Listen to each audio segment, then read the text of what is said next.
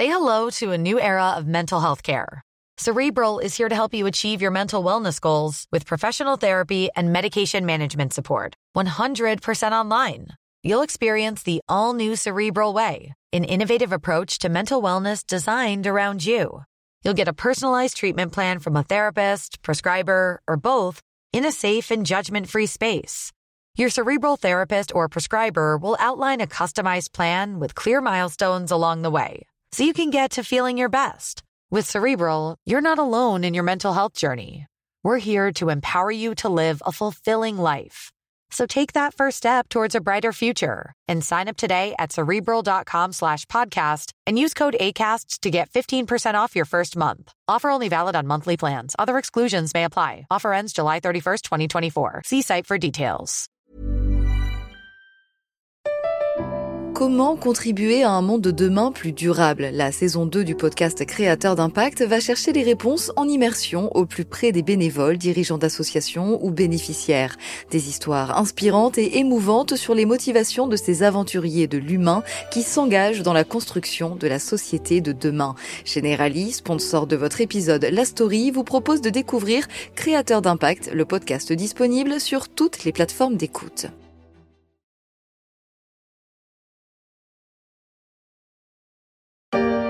Ça va recommencer. Noël approche. La ruée vers les magasins, les départs en masse, ça recommence. Après un mois d'accalmie relative, Paris risque à nouveau l'embouteillage permanent ce long ruban de voitures les uns contre les autres euh, sur l'un des grands axes qui mènent au périphérique euh, parisien. Perturbation dans les deux sens et donc niveau de perturbation, Adeline, massif. 600 km de bouchons en Ile-de-France. De 1961 à février 2021, c'est une constance, sauf évidemment en période de confinement, de Paris à New York en passant par Los Angeles, New Delhi, ou Pékin. Le plus gros embouteillage de l'histoire. Pendant plus de 10 jours, un bouchon de 100 km de long a paralysé une autoroute reliant Pékin à une ville du nord du pays. Un pic du trafic des poids lourds allié à des travaux de maintenance ont provoqué ce gigantesque embouteillage. C'est la malédiction des embouteillages dont le seul avantage est de vous laisser le temps d'écouter des podcasts dont la story des échos. Mais avec un milliard de voitures en circulation dans le monde responsable d'un tiers des émissions de gaz à effet de serre sur la planète, la pollution atmosphérique devient aussi un défi pour les municipalités. Trop, c'est trop. Certaines villes ont décidé de passer au zéro voiture.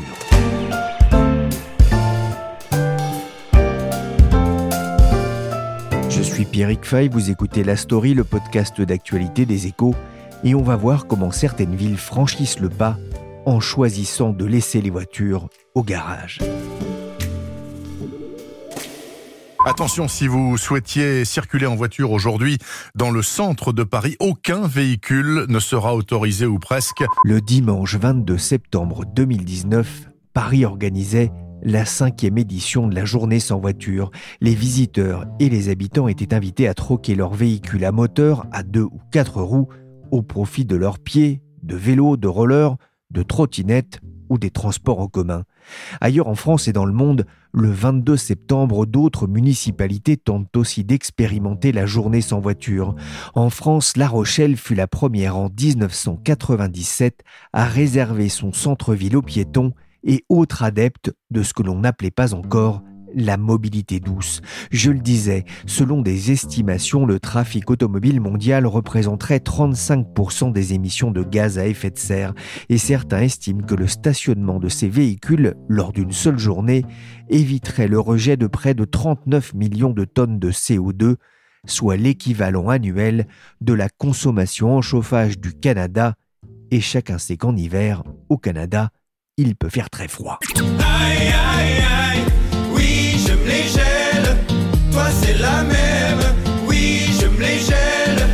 En cette fin janvier 2020, à Oslo, il ne faisait pas encore trop froid. 4 degrés Celsius au compteur, pas de neige, pas un flocon, et plus surprenant encore pour le piéton, des vélos filent à vive allure sur les pistes cyclables. C'était avant qu'un coronavirus ne ramène tout le monde à la maison en confinement. Muriel Jacques, journaliste au service France et spécialiste des questions d'environnement, s'est en effet rendue il y a un an dans la capitale norvégienne. Muriel, il y avait quelque chose d'incongru à voir autant de vélos à cette période de l'année dans les rues d'Oslo? C'est vrai que d'habitude, euh, fin janvier ou janvier, les Osloïdes sont habitués à 30 voire 40 cm euh, de neige euh, dans les rues. Et c'est d'ailleurs pour ça qu'il n'y a pas de vélo en, libre service. Donc, seuls les gens qui possèdent un vélo privé peuvent l'utiliser. Et ce qui est amusant aussi, c'est que les Osloïdes se mettent de plus en plus au vélo. À l'origine, contrairement aux habitants d'Amsterdam ou de, de Copenhague, ce sont en effet bien plus des skieurs que des cyclistes, mais on en voit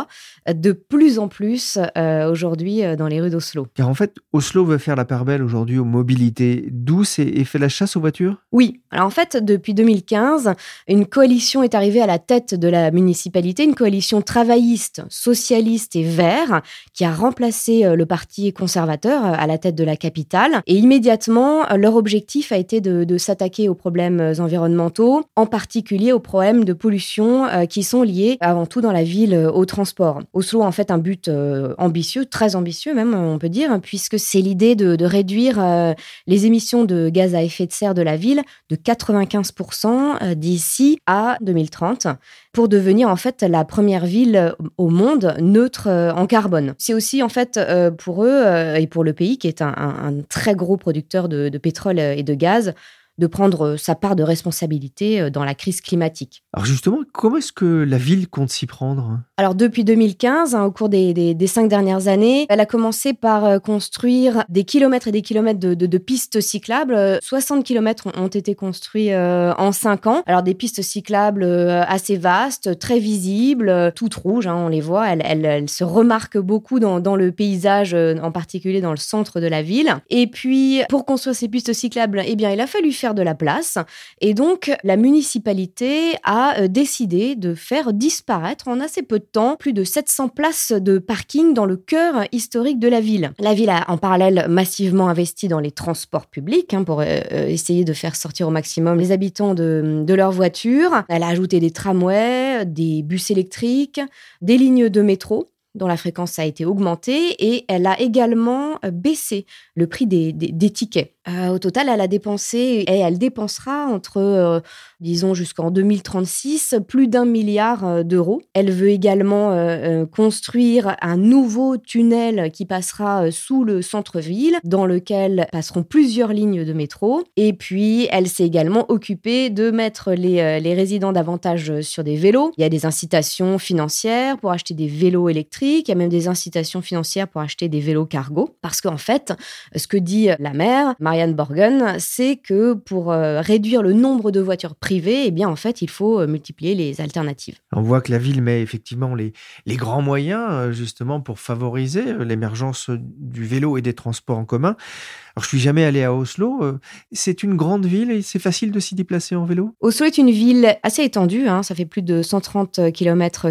Mais pour l'instant, le, centre, c'est le centre qui a été piétonisé, qui euh, représente à peine 1% en fait de la superficie totale de la ville. Ce qui est assez remarquable, c'est que euh, dans ce centre qui a été piétonisé, on compte très peu d'habitants, 1000 à peu près, mais c'est quand même un lieu de passage parce que chaque jour, on dit que plus de 100 000 personnes viennent y travailler. En fait, le, vrai défi de la ville d'Oslo, c'est un défi euh, démographique, puisque on dit que 10 000 personnes à peu près chaque année depuis 10 ans sont arrivées dans la ville. Ça fait quand même 100 euh, 000 habitants en plus en 10 ans.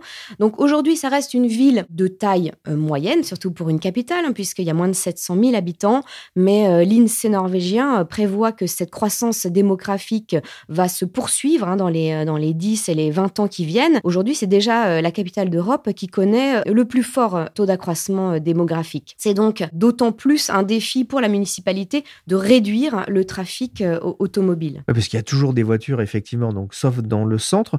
Comment est-ce que ce projet a été accueilli par les habitants? Ça n'a pas été si simple, parce qu'en fait, c'est un projet de longue haleine et c'est un projet qui bouleverse les modes de vie. Alors, les habitants du cœur d'Oslo, là où le centre a été piétonisé, n'ont pas été euh, les plus bouleversés dans le sens où euh, ce sont des gens qui possèdent peu de voitures, mais globalement, pour les autres osloïtes qui viennent de plus loin, il a fallu quand même réfléchir à une autre manière de se déplacer. Au final, ça fait cinq ans maintenant, globalement, les habitants d'Oslo saluent l'amélioration de la qualité de l'air, hein, qui était très mauvaise. Il y a moins de pollution, il y a moins de bruit, encore une fois, davantage dans le centre qu'ailleurs. Et puis, ce qui n'a pas été facile non plus, c'est que en parallèle, la municipalité a augmenté le prix des péages urbains. Il y a des péages urbains qui sont situés dans les euh, grandes villes de Norvège depuis un certain temps. Et euh, c'est une autre manière pour essayer de faire en sorte qu'il y ait moins de voitures qui arrivent dans le centre d'Oslo, c'est d'augmenter le prix des péages urbains. Et en fait, cette question des péages à Oslo et en Norvège s'est retrouvée au cœur des dernières élections municipales euh, en 2019 et il y a même à Oslo et ailleurs dans les grandes villes norvégiennes un parti politique qui a émergé de façon fulgurante. C'est un parti qui est né en fait d'un mouvement de protestation contre la hausse des tarifs des péages urbains à l'entrée des grandes villes. Euh, certains ont d'ailleurs fait le, le parallèle avec, avec les Gilets jaunes. Et depuis les élections, qui se sont mués en, quasi-référendum hein, pour ou contre ces péages. Ce parti, qui s'appelle le FNB, a euh, quatre représentants au conseil municipal euh, de la ville d'Oslo. Alors en Norvège, c'est pas suite à la hausse du prix de l'essence, c'est suite à la forte hausse du prix des péages urbains qui ont quand même flambé de 40% en trois ans. C'est-à-dire qu'en Norvège, dès que vous entrez dans une ville, votre plaque d'immatriculation est enregistrée et à la fin du mois, on vous envoie la facture. Alors si vous prenez votre voiture tous les jours, ce qui est le cas de ceux qui habitent en banlieue et, qui viennent travailler. À l'époque, Axel de Tarlé, on avait parlé sur Europe 1 de cette colère des anti-péages, colère passée par les urnes. Muriel, quel bilan le maire d'Oslo tire-t-il de cette expérience? En fait, il y a une sorte de, prise de conscience euh, chez les Osloïtes, euh, en particulier parce qu'en 2019, Oslo a été euh, élue capitale verte de l'Europe et que la ville en a retiré une réelle fierté. Et puis, cette chasse aux voitures a, eu aussi un, effet immédiat sur la sécurité donc un effet très positif. L'an dernier, la ville a euh, réussi à, réduire le, nombre de morts sur les routes à 1. Une seule personne, un automobiliste, euh, s'est tué euh, en 2019. Aucun piéton, aucun cycliste n'a perdu la vie. Il reste toutefois des, points noirs. Hein. D'abord, il y a un vrai casse-tête des livraisons. Même si les sociétés essayent de, s'organiser, il, est, quand même beaucoup moins facile, même si certaines places de parking sont réservées aux livraisons, il est quand même moins facile pour les sociétés de se déplacer dans le centre d'Oslo. On voit euh, certaines sociétés qui adoptent par exemple euh, des vélos cargo électriques, euh, assez impressionnant, ça marche assez bien. Mais d'autres services en fait deviennent plus compliqués à obtenir. J'ai entendu par exemple des, résidents qui me disaient, voilà, nous avons aujourd'hui parfois du mal à faire venir un plombier globalement, en fait, euh, certains artisans sont apparemment réticents à, s'aventurer dans, le centre euh, car il est plus difficile euh, de s'y garer. Certains craignaient aussi une désertification du centre-ville, ça s'est produit? C'est vraiment en particulier ce que craignaient les commerçants. Quand la municipalité a annoncé son projet, beaucoup étaient très inquiets. ils avaient peur que l'activité chute, que les magasins ferment pour aller s'installer ailleurs, plus loin du centre-ville, et que les consommateurs suivent et vident le centre-ville. En réalité, ça ne s'est pas produit et euh, c'est vrai qu'on peut constater que le centre d'Oslo a réussi à conserver ses boutiques et puis euh, on a vu en parallèle euh, en fait de, nombreux cafés et de nombreux restaurants s'ouvrir. Alors, on en parlait un petit peu au début. Quand il neige, ils font quoi? Alors, c'est quand même un, pays habitué à la neige. Donc, tous ceux qui possèdent un vélo mettent des pneus à clous. Et puis, la mère insiste bien pour dire que pour avoir payé si cher euh, ces pistes euh, cyclables, elles doivent être utilisables tout au long de l'année et donc euh, la municipalité se charge de, de les dégager dès qu'il neige. Alors Muriel, dans votre article pour les Éco Weekends, vous mentionnez aussi un intéressant même les voitures électriques qui n'émettent pas de CO2 sont aussi montrées du doigt? Oui, c'est un point en fait assez délicat. Hein. A la réputation d'être la capitale mondiale de la voiture électrique. Aujourd'hui, plus de la moitié des voitures qui sont vendues euh, sont des voitures électriques. Elles ont euh, historiquement le droit à des péages moins chers, voire gratuits, Euh, elles peuvent se garer gratuitement, elles ont accès aux couloirs de bus, euh, il y a des bornes de charge un peu partout dans la ville. Mais au final, en fait, la municipalité estime qu'elles prennent autant de place que n'importe quelle autre voiture. Et Oslo a donc commencé doucement à prendre des mesures pour essayer de, de limiter leur nombre. Par exemple, elles ne peuvent plus rouler dans les couloirs de bus à n'importe quelle heure, surtout si elles n'ont pas plusieurs passagers. Et puis depuis euh, tout récemment, le stationnement est payant et le prix des parkings municipaux pour les voitures électriques est devenu euh, moins avantageux. Un centre piétonnier et des automobilistes incités à laisser leurs véhicules, même électriques, au garage, avec la mise en place de péages urbains. Mais si j'en crois le site de TomTom, les embouteillages sont loin d'avoir disparu de la ville. Ainsi, ce vendredi 28 février 2020, vers 15h, TomTom comptait encore 11 km de bouchons à Oslo, ce qui n'est pas énorme comparé aux 232 km parisiens et aux 546 km de bouchons enregistrés ce jour-là à New York, notamment sur l'île de Manhattan.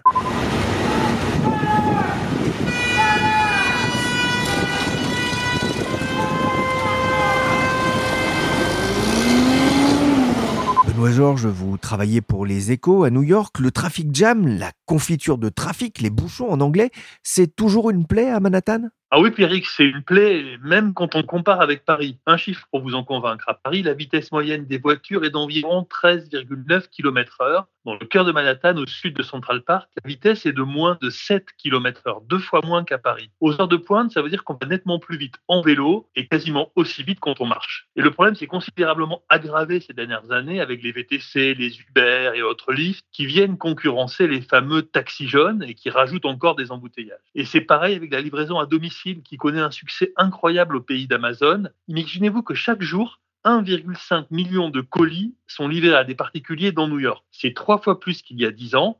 Et forcément, ça génère aussi des embouteillages. Et New York a décidé d'opter pour le système du, du, péage urbain? Oui, et ce sera même une première aux États-Unis. Au début de l'année 2021, New York aura son péage urbain, tout comme Londres ou Oslo. Et ça ne concernera pas toute la ville, hein, seulement la moitié sud de Manhattan, celle qui est située en dessous de la 60e rue. Autrement dit, c'est toutes les rues comprises entre la pointe sud de Manhattan et le bas de Central Park. C'est une zone qui est véritablement le cœur économique de New York pour les affaires, pour la finance, mais aussi pour le tourisme. Et c'est aussi la zone qui concentre l'essentiel des embouteillages aujourd'hui. Avec la crise sanitaire, le projet de péage urbain à New York a pris du retard, d'autant plus que le département des transports de l'administration Trump avait mis des bâtons dans les roues à ses promoteurs, et pas sûr que ce ne soit non plus une priorité pour l'administration Biden en temps de Covid. Mais le projet n'est pas abandonné. Benoît, il y a des péages dans l'État de New York, mais pas pour accéder au, cœur de la ville? En fait, il y a beaucoup de péages tout autour de New York. Manhattan est cerné par les péages. Comme vous le savez, c'est une île. Et pour accéder à cette île en voiture, eh ben, il faut soit prendre un pont, soit prendre un tunnel. C'est logique. Or, tous les tunnels sont payants et seulement une poignée de ponts sont gratuits. J'en ai noté 4 ou 5 sur une vingtaine. Et ces tunnels et ces ponts sont déjà assez chers. Le tarif peut monter jusqu'à 16 dollars pour traverser le Lincoln Tunnel ou le Washington Bridge. Et la particularité, c'est qu'on paye pour rentrer dans Manhattan, mais que pour en sortir, c'est gratuit. Alors combien est-ce qu'ils vont coûter euh, ces péages et combien est-ce qu'ils vont rapporter? Alors le péage urbain, ben, on ne sait pas vraiment. C'est une bonne question, mais personne ne sait encore combien ça sera facturé. Mais plusieurs experts estiment que ça tournera autour de 10 dollars par jour, soit un peu plus de 9 euros, payable une fois par jour pour tout véhicule qui circulera dans la zone concernée. On ne sait pas non plus s'il y aura des exceptions, des gens qui ne paieront pas. Par exemple, les véhicules qui transportent transporteront des handicapés ou bien les taxis jaunes. Ce qu'on sait en revanche, c'est combien ça doit rapporter parce que c'est inscrit dans le budget de l'État de New York qui a voté la mesure en mars l'année dernière. Les autorités tablent sur 1 milliard de dollars par an en année pleine. Alors à quoi va servir euh, cet argent? Alors là, la réponse est claire l'argent servira uniquement à financer les transports en commun, c'est-à-dire les bus et les métros. Il faut dire qu'il y a urgence parce que les transports en commun se sont très nettement dégradés à New York ces dernières années. La MTA, qui est l'équivalent local de la RATP, n'a pas assez investi au cours des 20 dernières années. Résultat, la signalisation du métro est archaïque, il y a des pannes presque tous les jours et ça se traduit par des retards conséquents dont se plaignent beaucoup les New-Yorkais. Et c'est pareil avec les bus, qui eux souffrent des embouteillages. Du coup, les gens se détournent des transports en commun, ils prennent des VTC à la place et ça crée encore plus d'embouteillages. C'est une sorte de cercle vicieux auquel le péage urbain doit mettre un terme En tout cas, tout le monde l'espère ici. Ouais, un péage à New York, c'est un peu un serpent de mer. Moi, ça fait des années que j'en entends parler. Pourquoi est-ce que cette fois-ci, ça pourrait marcher? Oui, ça fait plus de 20 ans qu'on en parle. Michael Bloomberg, donc, quand il était maire de New York, au début des années 2020, il était favorable à la mesure, il l'avait mis sur la table. Le problème, c'est qu'à New York, c'est pas la ville qui décide pour les transports, c'est l'État de New York et l'État de New York ne voulait pas en entendre parler de ce péage urbain jusqu'à présent. Finalement, à cause du délabrement des transports et des embouteillages et de l'augmentation des embouteillages, le gouverneur de l'État, c'est un démocrate, il s'appelle Andy Cuomo, il a changé d'avis. Il faut dire que derrière, il y avait eu une tellement longue campagne de lobbying de la part des associations d'usagers des transports qu'ils ne pouvaient plus vraiment faire autrement. Alors, la municipalité est allée plus loin encore en interdisant carrément certaines rues, comme la 14e rue. Oui, alors c'est pas directement lié au péage urbain, mais c'est spectaculaire, surtout dans un pays où la voiture a à peu près tous les droits. La 14e rue, c'est une artère qui traverse le sud de Manhattan, d'est en ouest, et qui était réputée pour ses embouteillages permanents. Eh bien, depuis le 3 octobre dernier, en journée, la majeure partie de cette rue est accessible seulement aux bus et aux camionnettes de livraison. Plus de voitures, plus de taxis, plus de VTC, ils sont interdits et il y a des policiers qui sont chargés de faire respecter ça. Là aussi, l'idée, c'est d'améliorer le trafic des bus. Il faut reconnaître que ça marche. Le temps de parcours a été divisé quasiment par deux depuis la mise en place de la mesure. Sans parler du calme, tout ce quartier de downtown est extrêmement bruyant.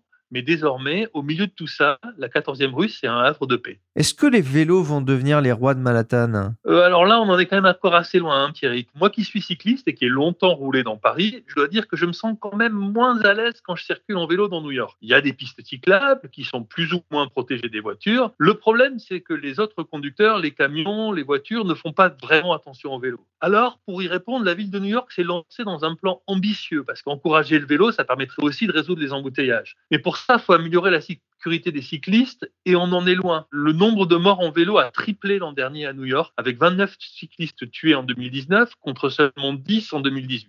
Il y a donc beaucoup de progrès à faire. Et quand on assiste à des réunions d'experts à New York sur la place du vélo dans la ville, on découvre qu'en fait, il y a une capitale qui est à chaque fois citée en exemple sur le sujet, et c'est Paris. Paris et les vélos, tout un programme. Pendant deux mois, fin 2019, début 2020, les Parisiens et les touristes en goguette ont pu avoir un aperçu d'une ville presque sans transport en commun et livrée aux véhicules à deux et quatre roues. Un bazar sans nom dans les rues de Paris. Sur la route, quitter Paris devient l'assurance de nouveaux embouteillages. 436 km de bouchons autour de la capitale à 18h. C'est moins que ce matin, mais assez pour perturber le quotidien des automobilistes. C'était avant que le confinement de mars ne vide complètement les rues et ne mette beaucoup de Parisiens au vélo. Malgré tout, je suis retourné voir le site de TomTom et un soir de février, vers 17h30, il y avait encore 204 km de bouchons. Pour autant, le trafic automobile a reculé de 19% à Paris depuis l'élection d'Anne Hidalgo en 2016, selon la direction de la voirie et des déplacements de la ville. Elle a fait une priorité avec ses alliés écologistes de la lutte contre la voiture à Paris. La baisse a même été de 8,1% entre 2018 et 2019, même si moins de trafic ne signifie pas moins de bouchons, en raison des nombreux travaux qui émaillent la capitale. Oui, alors on savait que la mairie avait pour objectif de bannir tous les véhicules diesel à l'horizon 2024. Ce sera donc la même chose pour les essences en 2030. On vient de l'entendre sur le plateau de BFM TV, la mairie de Paris veut bannir les voitures à essence. C'était en 2017.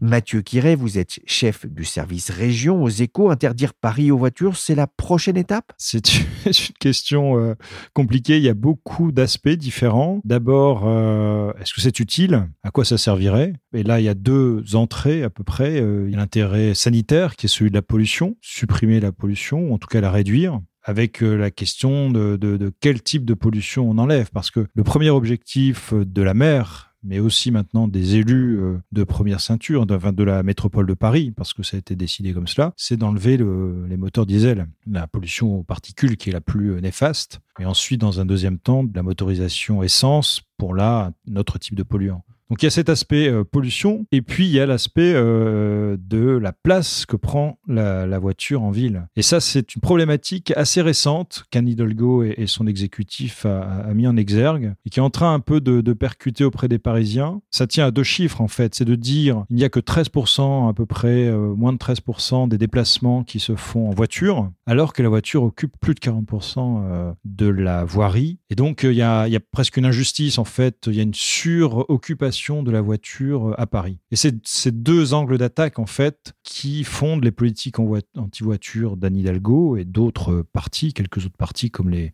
écologistes. Donc c'est ces deux sujets dont il faut, il faut discuter. Il y a également évidemment celui de la liberté de circuler et puis de l'efficacité. Il y a une vraie envie, en tout cas, de diminuer la place de la voiture dans Paris. Alors, c'est, je pense que c'est une envie plus large qu'à Paris. C'est une tendance, euh, comme vous le, le disiez, c'est une tendance à Oslo, c'est une tendance à New York.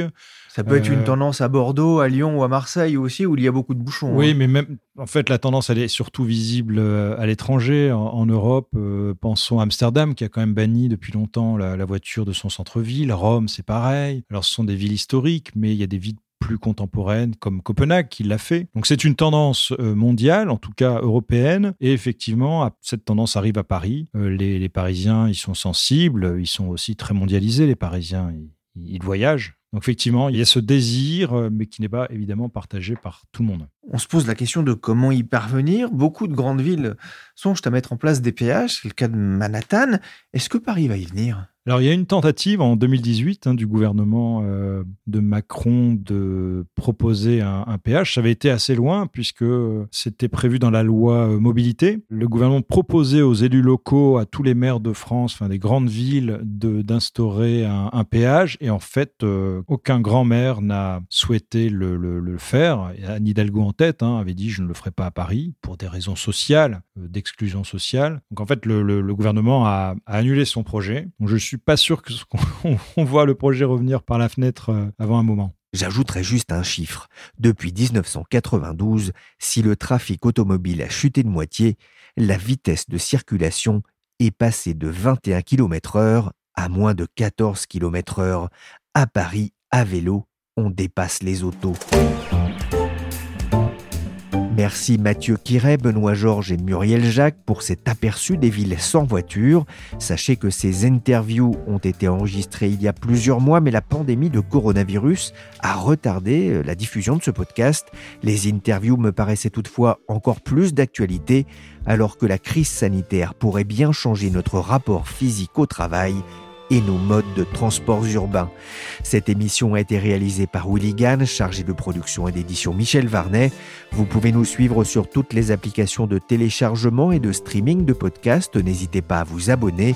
Pour l'information en temps réel, rendez-vous sur leséchos.fr.